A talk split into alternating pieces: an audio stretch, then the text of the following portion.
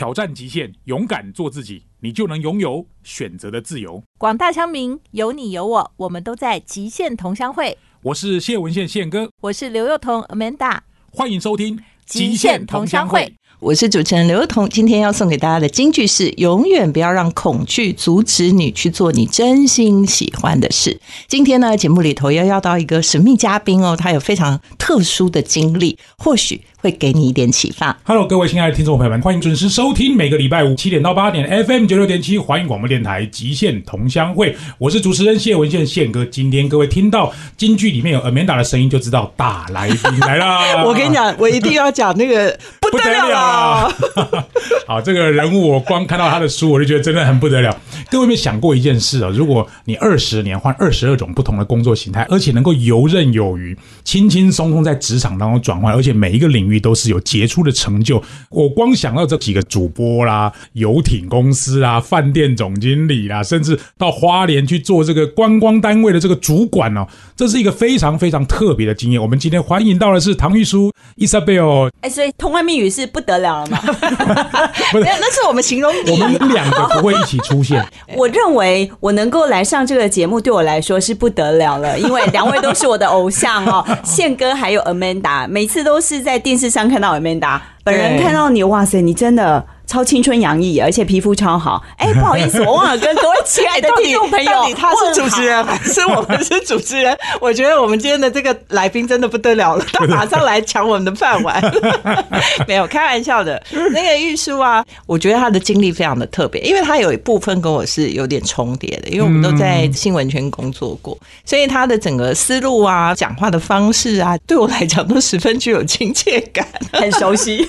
谦哥今天一直在问我要问玉书什么，其实我觉得最重要的是，你知道一个女性工作者啊，要作为一个领导人，她是要克服很多是是。的心理跟外界的困难，但是其实外面的人可能是感受不到的，嗯。或者大家会给我们一个那种 label 说啊，反正你就是女强人之类的，但听了其实是有点碍耳啦，就不知道说 玉书是怎么想的。我看他的背景，其实相较于职位，我是对人比较有兴趣，因为第一次见到这个人，我觉得玉书给我感觉就是很沉稳。我不知道从我们一开始破题说这个是二十年有二十个不同的工作，你可以简单你想得起来你做过什么对，吗你？可以稍微描述一下，让大家赞叹一下。好，我学校毕业以后，刚开始做的工作是电视台的工作，然后电视台我就换了五个工作啦，所以这个也有人跟我说，哎，你这五个不能算，但是其实不同的公司、不同的企业文化，而且不同的职位，那媒体的历练是这样。那之后我就到了东森购物。那我重新从最基本的公安专员开始做，然后一路历练，当然也换了不同职位，这个我就没有算在里面。这个还没有算，那算上去不就破表了？是，然后呢，接着我就是离开东森去卖床垫。嗯，那时候就是郑红怡郑大哥有一个代言的床垫，那我就是在这个床垫公司工作，所以我卖过床垫。然后呢，还有就是做这个美容。医学美容、生物科技，然后我也有在郭台强的公司里面，呃，就是、这个原来我们的关系这么的接近。对，就是 Qualcomm 跟正威有合作一间公司，专门要做 mobile TV 的。那我有在里面担任公关经理，然后接着呢，也有自己开过公安公司，然后有待过金马奖执委会去做行销总监。但是这个职位我大概做不到三天，我就离开。其实我觉得。年三天的事情是在里面进去就发现说这里怪怪的，赶快拔腿就跑。我觉得应该是说，我发现我自己不适合这一个产业，然后不适合这家公司。我年轻的时候，其实讲现在年轻人的话，就是没在怕啦。哦，可能现在年纪大，你回过头来看，你可能会觉得说，哎自己是不是太快下决定？可是我觉得在年轻的时候，我认为我是很勇于多方尝试，就是只要有机会来，我评估后我觉得很不错，我就会勇敢的投入。投入之后呢，我发现说自己不适合这个产业，或是这个产业的发展性不适合我的专长，我其实会很勇敢的就又离开，再跳入另外一个产业。所以其实我比较特别的是，很多人他换工作都是在同一个产业，我换工作电视台不算的话，几乎啦，就是说没有在同一个产业，因为我认为说你带着你原有的资源，如果再跳到同一个产业里面，难免你的前东家会认为你现在跟他成为敌人，或者是觉得你带了什么资源有道理离开有道理。那虽然说我的长官他们没有这么跟我说过，他们都很大气，但是我自己给自己的期许是这样，所以我。不做这样的事情，就像我离开饭店产业，其实很多饭店产业的先进也有邀请我再去接触啊，对嗯，但是其实我都是拒绝了，所以我休息了三年多，我最后才到游艇产业。我想游艇应该跟饭店不一样，，我觉得在这里我有个学习，就是说，其实他不是因为为了要职务的升迁而换工作，他其实是在寻找他真正喜欢想做的事情。是。然后我觉得他完全就是我的书的实践者，勇敢是也要勇敢放弃。放弃但重点是说，我也不过放弃几次而已，他是放弃二三十次。那你每一次的转换里面呢、你有怀疑过说，哎，我刚刚好像太快做决定了，我其实再待一会儿或许会更好。你会有这样子的想法吗？机会成本的选择，对嗯我觉得刚刚 Amanda 讲的真的是重点，而且我真的是你书的 follower 哈，实践者。可是我觉得我在做这个决定的时候不是冲动，嗯，我常跟我的同仁或年轻人说，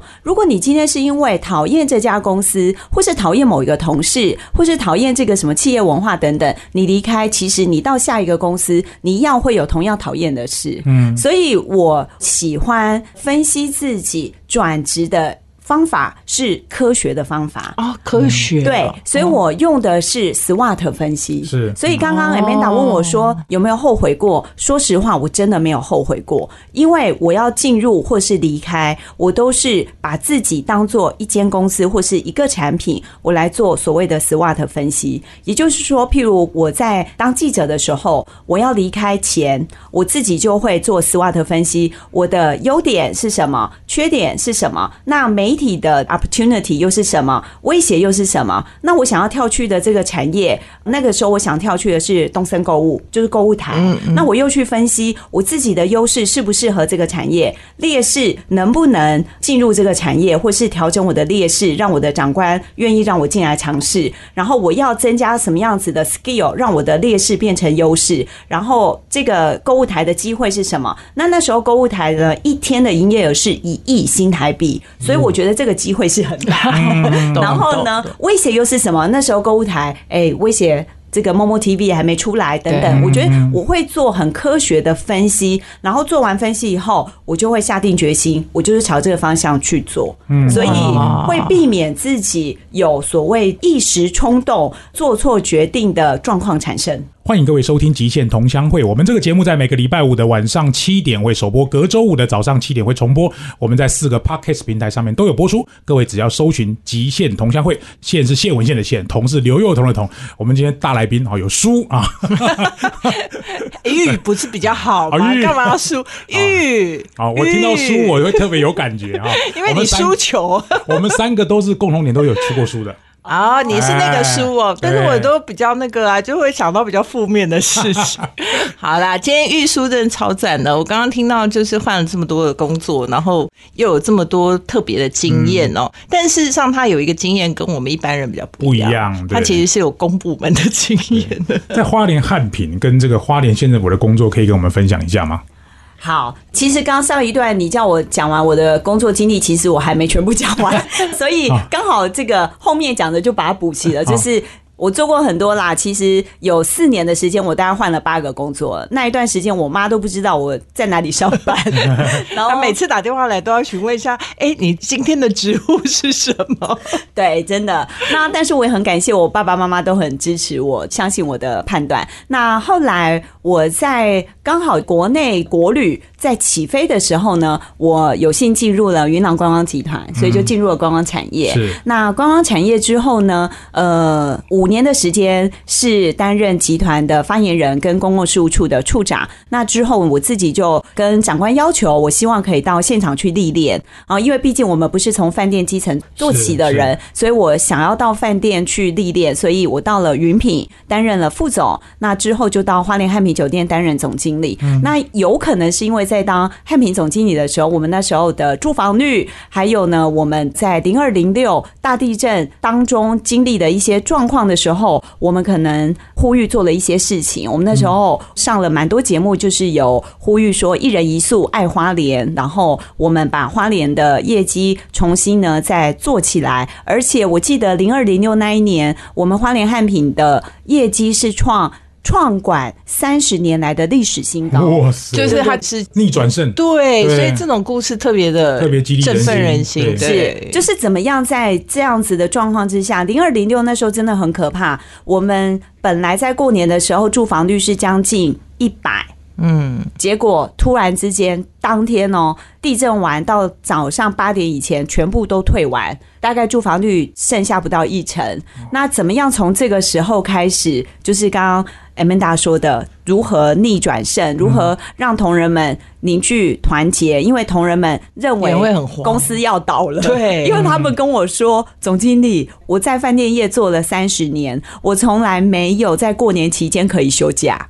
嗯，大家都吓坏了，那种恐吓慌坏了，，对，那当时我记得舆论还有很多人说什么预测有更大的地震，地震嗯所以其实花莲真的那时候是非常的辛苦。那怎么样把它重新导回正轨，然后甚至呢让它的业绩爆量？我觉得这段过程也许是徐正伟县长他在担任立法委员的时候有看到，所以哦我那时候也很讶异。其实我跟徐相一点都不熟，就只有几次在饭店 greeting 他。可是既然他当选之后，他亲自到饭店邀请我入阁，那我那时候也继续是你的实践者，勇敢勇敢。是，对对，勇敢是，对。那我觉得我就真的很勇敢，就跟着县长。县长后来跟我说，我们两个都是误入丛林的小白兔，因为县长他以前也从来没有任公职，立法委员，民意代表啊对不跟一样那不一样公职其实是完全两个嗯不一样的，没错，没错，对，所以我们两个就是误入丛林的小白兔，我们就到了这个公单位去。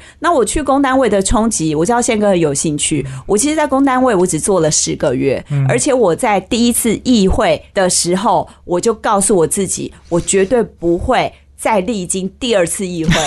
他就在议会的时候捏着自己的大腿说：“我不会再来了，我不会再来了，我打死不会再来了。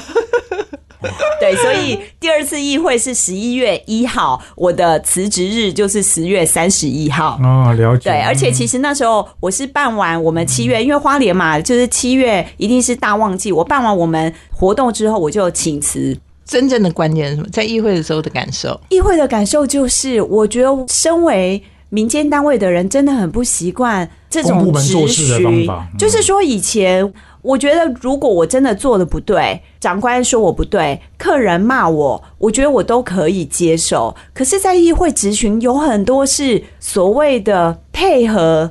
作秀或是什么？我觉得就是说他的他的那个就是表面对后面的目的跟表面表现出来的其实是不一样的啦。是，那我现在年纪比较大，回想是觉得说自己可能也是不够有智慧，没有办法用一些策略跟他们做一些谈判。可是，在当下你就会觉得很委屈。我举一个例子来讲，因为我们花莲的中央分配款、统筹分配款其实是相对低，因为我们的人口数各方面没那么多对，我们是全台湾倒数第二，所以你要怎么样在有限的资源之下，然后呢去创造大的声量？我想宪哥跟 Amanda 一定都很了解，我们就是要善用媒体的宣传力量。但是媒体你关系再好，他也不可能平白无故帮你做宣传嘛。对所以我们要去想一些亮点。对那时候就盘点了我们花莲呢有什么观光资源，我就喊出了一个口号，叫做“花莲真的很幸福，因为我们有两个太太，三个小山”。哦，啊，然后呢，哎，我只是想要用比较诙谐的方式，然后吸引大家的注意力，创意对，那大家就会很好奇嘛，那是什么？可能会吓一跳。那我就接着解释，我们有世界七大奇景的这个泰鲁阁，有世界三大洋的太平洋，哦，对，两个太太嘛。然后呢，我们三座山因为花莲很狭长，所以呢，我们北有美仑山，中有林田山，南有金针山，各自有不同的旅游。这个美仑山是文化之旅啊，林田山是这个，我觉得听起来就很赞呢。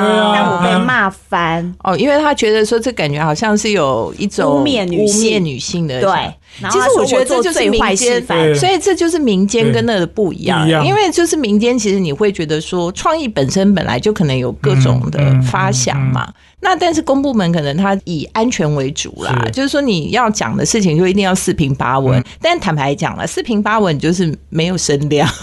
就是这样，这世界上就是有三分之一的人喜欢你，三分之一人讨厌你，三分之一人随便你。我觉得蛮赞的啊，扛不住啊，扛不住，真的。对，就是我会觉得说。百口莫辩，因为我们徐县长是一个希望府会和谐的人，所以我就不会在议会上面针锋相对或是什么的方式。我觉得那时候我会很深刻的知道说，其实当主管以后我就知道，但是在议会我更知道，你代表的不再是你自己而已，你代表的是徐真卫县长团队，所以我还是要为县长忍住我自己心中的委屈，所以我就真的，一转头。眼泪就流下来，嗯，然后呢，我又想起来我的同仁，因为我的同仁呢，早就知道我的个性应该在议会沉不住，他们就跟我说，后面已经准备好了，对，对他们跟我说，处长，你千万不可以在议会哭哦，然后我就会转头，眼泪流下来之后，想起来，对他们说叫我不能哭，所以我就躲在桌子底下哭，哦，对。其实我觉得人生如果拥有选择的自由是好的，因为说实在，你也不用眷恋这个位置啊。对，对你来讲，你又不是要做什么东西。你也只是把你的专长，因为如果当你知道你的特质是适合民间单位，还有更好的发挥。我在这边在第二段结束前跟你分享一下，我忘了是一七年还是一八年，因为我有一个很好的朋友叫周硕伦，他因为常常帮汉品在上课，有一次我们全部两三间公司拉到汉品去住一个晚上，然后去那个花莲划那个小船，然后就到太平洋上面去划小船。独木舟，独木舟，对我们一入住饭店，第一刻就是我看到我的相片放在那个。桌子上面，而且是去我脸书上，所以你现在都还会记得啊，对不对？所以这就是一个非常非常好的贴心服务，而且不是只有我，我的助理，我的什么谁谁谁，他们每一个房间都有一个，就是一个框框，很贴心的纪念品。或许这个老板可能不会知道这些事，那我会觉得整个汉品给我的印象就是这个。另外一件事情跟你报告，二零二零年那时候疫情刚爆发，我弟弟因为心肌梗塞啊，我弟弟可能就跟我们年纪也差不多。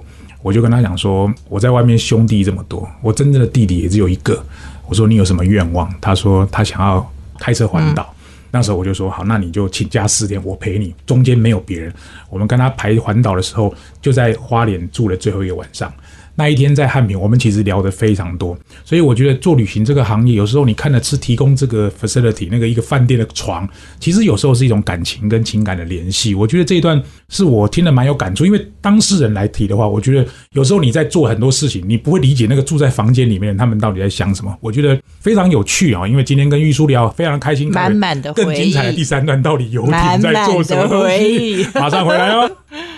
欢迎收听《极限同乡会》。回到节目中呢，今天是我跟宪哥两个人呢访问我们的大来宾玉书。刚刚讲的非常精彩，我觉得在议会的那一段，大概所有可能曾经有担任过公职的人，大概就是心里会有心有戚戚焉呐。不过，其实我觉得就是说，这也是很可惜。其实人家常常会讲说，高手在民间，对。然后为什么我们的好像公部门，不管是在哪一方面，似乎都没有办法表现民间亮丽？其实有的时候就是碍于这种，你知道吗？层层束缚的一种结构，这样。其实我觉得这是体制上很大的不同。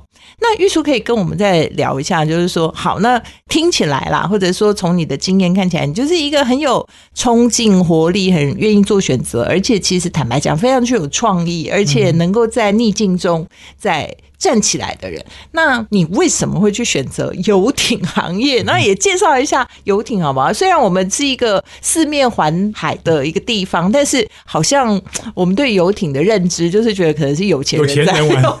那大概是一个什么样的情况？那我们的一般人要应该怎么样去？如果有兴趣的话，怎么样去享受这个游艇？嗯好，其实我那时候辞官之后，我就休息了三年。那时候我本来就想说，我就是要退休。那退休之后，我就是想要分享我的经验跟我的这个职场的一些心得啦，开始写书心法。嗯对，所以我就写了一本书，去年出版。那那时候我老板也是因为呃看了我的书，然后他们就觉得说雅果游艇成立呢，去年是第八年，然后呢，他们觉得说台湾的法令还有会员数已经成熟到要进行到下一个阶段。所谓下一个阶段，也就是说初期他们是在草创期，到了这个阶段，他们需要开始更加强做服务。那游艇呢？他们过去也没有想到说，哎，这是服务业。嗯，因为我老板他们的本业是万通人力，哦。那、他们是台南帮第三代，是。所以呢，他们大部分的思维比较多是跟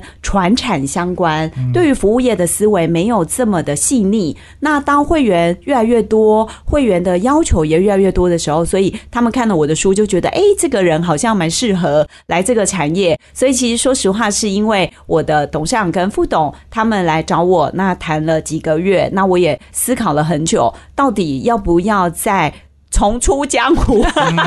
所以休息两三年之后才重新回来。哦、对对对，我觉得你真的二十年可以换二十几个工作，中间还有三年没有工作，其实真的是蛮厉害的。而且都游刃有余。对，那后来呢？那在游艇的这个行业，你去了以后，真的跟你原来的想象，还有到底这个，因为我们其实我觉得啦，游艇业是对一般人其实是蛮神秘的。嗯，啊，我觉得游艇产业真的非常的有趣。其实我不把它当成是游艇产业，因为你把它当成游艇产业，就像 Amanda 说的，好像就只有。金字塔顶端非常有钱的人才可以去享受的休闲活动。其实进到这个产业，我的期许是我们要当台湾海洋休憩产业的推手、推动者。使命。嗯对，我觉得刚刚 Amanda 也讲一句话，我现在发现这个知我者 Amanda 哈，对，毕竟我们都是勇敢是 勇敢放弃的人。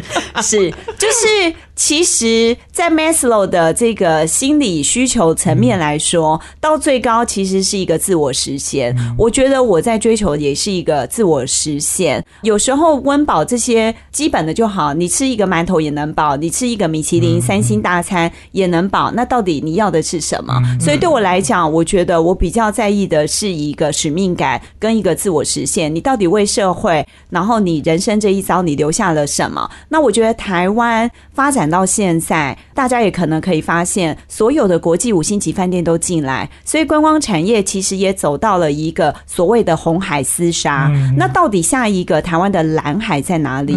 当然，我觉得这个。晶片非常的重要，但是我们可以把所有鸡蛋放在一个篮子里吗？那当政府在考虑下一个两兆双星、下一个护国神山的时候，我个人浅见认为，台湾四面环海，我们的蓝金哦，蓝色的这个蓝海经济。绝对是我们未来台湾的一个机会点。那台湾的这个海洋作家廖鸿基老师他说呢，台湾因为文化、政治、历史因素，以至于我们台湾人民都是背对着海洋，因此海边留下的都是消波块跟垃圾。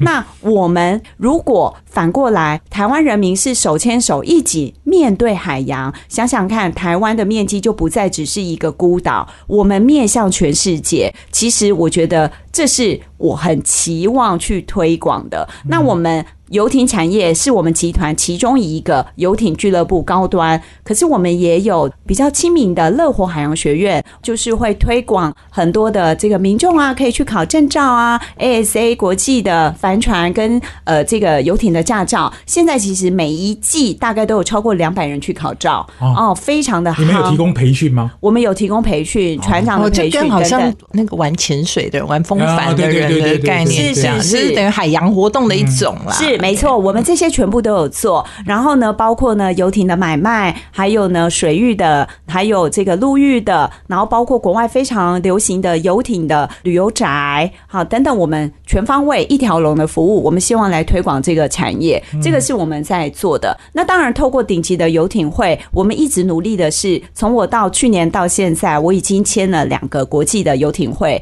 一个在泰国，一个在新加坡。接下来还有国际很多的游艇会，我们都会去签姐妹会。为什么要做这样的事情？我们看摩纳哥，它也是透过游艇会来跟国际世界的这个奢华产业来做一个接轨。那我觉得，透过我们的努力跟借接，也许有机会可以把国际上更多优质、顶级金字塔顶端的消费者带来台湾。我觉得这也是我们想要为这个产业奉献的一份心力。这个我觉得真的是台湾产业升级里面，其实最重要是说你的消费要升级，对对不对？如果你消费不升级，你永远都是在夜市经济啊。其实你对这个岛屿整体的，就是一般平均的收入水准，其实是没有办法提高。好，在第三段结束之前，我其实有一个问题很想问玉书，因为你从 A 行业换 B 行业，B 行业换 C 行业，这个可能不是跟 A 电视台换 B 电视台，B 电视台换 C 电视台可以相提并论。我想很想知道是，如果今天台南这个公司董事长来找你，当你在转换一个跑道的时候，你到底评估的是什么东西啊？因为我猜你应该不住台南吧？那你会评估地点吗？他到处还是评估去啊薪水吗？到底评估？你看他刚刚有去过云品，然后跑到花莲，然后现在跑到台南，对不对？他到处我快要去环岛了，快我要环岛了想知道他的 criteria，他到底是评估什么？我觉得我可能有一点文人的气息。我觉得我会评估的是老板给我的感觉是不是有诚意。哦，这个要三顾茅庐啦，懂了？哦要请诸葛亮出山的这个概念，我有一点这样，就是要有点叫做士为知己而死的概念，徐县对吧？长跑去饭店找他，对对对类似这样是为知己而死你至少在尊重上你就可能看这个这个一看就知道是求好名的，不是求获利的。完全正确，我是这种人。OK，对，除了这个之外，还会有别的吗？其他的当然就是看这个产业别有没有发展性。我又举一个例子，其实当初在我的直癌书里面有分享，就是我直癌里面有一个过程，是一个当时非常非常大的一个集团，那他们有邀请我在里面担任公关经理，但是我那时候。婉拒了，嗯，那我思考的原因就是刚刚您说的，那时候我当时找我去的长官也问我，他说：“你不是很想要在大集团工作吗？嗯你不是希望薪水要多少吗？你不是希望什么？我都给你啦，你为什么不来？”我那时候考虑的一个点是，我去研究了这一个集团创办人家族的一个状况，我发现这个家族他们是非常保守的家族。所以我的擅长是公关。以公关产业来说，媒体公关、行销，你一定要在以一个很活泼的，愿意让你去这个有尝试的，对的一个公司平台上，你才会有发挥的机会。如果今天我的擅长是这样，我却在一个相对保守、然后很低调的一个这个产业里面工作，我永远都不会有发挥的空间，我也永远不会被发现，所以我才会选择先婉拒。嗯，所以我觉得这个是很重要的一个判断点啊，就是知道你适合什么产业，什么平台是适合你。嗯，有道理。唐玉书的使用说明书自己要非常清楚，就对了。对啊不然靠别人来左右你了。嗯非常非常的了解自己，而且就是说他在这个做选择的时候，他从了解自己出发啊，就比较不会后悔。嗯，就是说反正怎么样都是自己适合的。没错，我们现在收听的节目是环宇广播电台每周五的极限同乡会。我跟 Amanda 今天一起访问大来宾唐玉书，他是雅果游艇的总经理。刚刚听了他职业生涯非常多的转换，非常有趣。我记得自己也学习蛮多。有时候你要勇敢做自己，说的很简单，但是自己要跨出那一步的时候，还是会有胆怯。你自己要有一些评估的方向。如果有一天玉书这个啊，比如台大邀请你回去学校演讲，请学姐给我们这些大学毕业生职业选择上什么样的建议，给我们做一些参考呢？好，第一个当然就是做自己啦。可以大学生一毕业就可以做自己我？觉得对大家难度稍高。很高啊。好，开玩笑，就是我会给他的建议是用我的书名。很多人觉得我的书很奇怪，什么叫做谁说我的狼性不能带点娘？娘我可能会用这两个字来跟学弟妹做分享，也就是所谓的狼跟娘。因为有一阵子呢，大家非常流行说你出社会你一定要有狼性啊。那大家对于狼这个字，我觉得有了一些误解，认为好像狼就是为达目的不择手段。其实我。我把它看的是把这两个字做一个拆解。狼呢，你把这个左手边的犬字拉出来，右手边是一个善良的良，所以我会鼓励学弟妹，其实应该是要去学习动物善良的本性。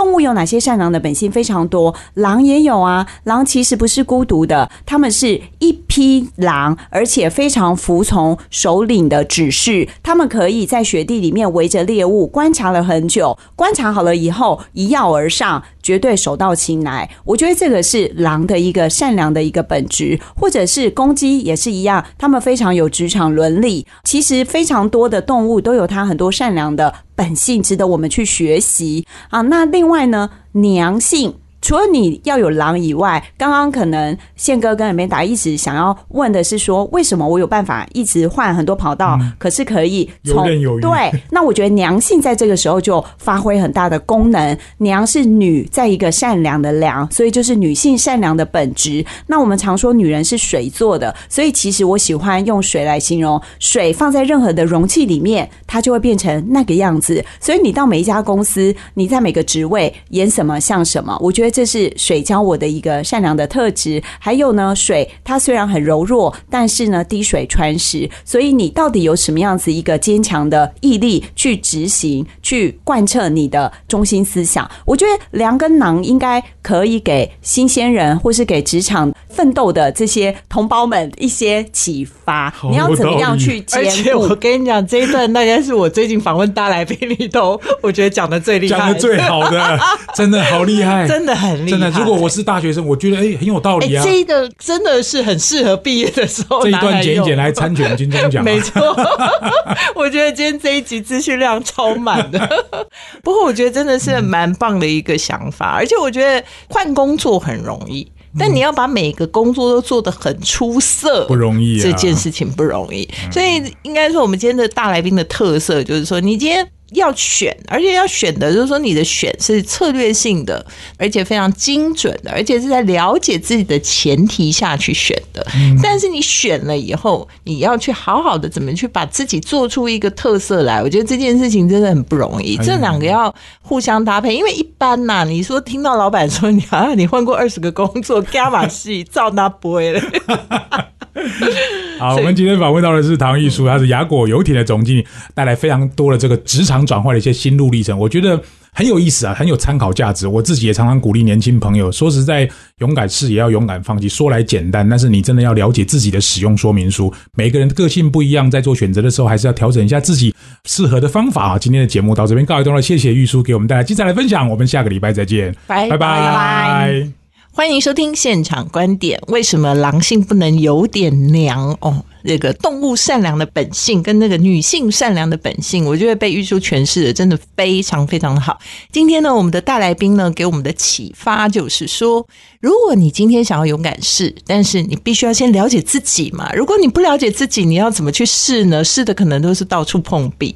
但是呢，你要勇敢放弃的时候，事实上你并不是追寻的说，哎，我可能想要更高的职务和更多的薪水。其实应该说，你的人生价值还有真心想要追寻的，不要让恐惧影响你自己能够选择你自己喜欢的事。我觉得玉树的人生非常非常的精彩，而且呢，他的精彩应该不会在这里止步。刚刚听到他讲这个跟游艇有关的事，让我也非常的想去尝试。今天非常谢谢大家的收听，我们下次再见啦。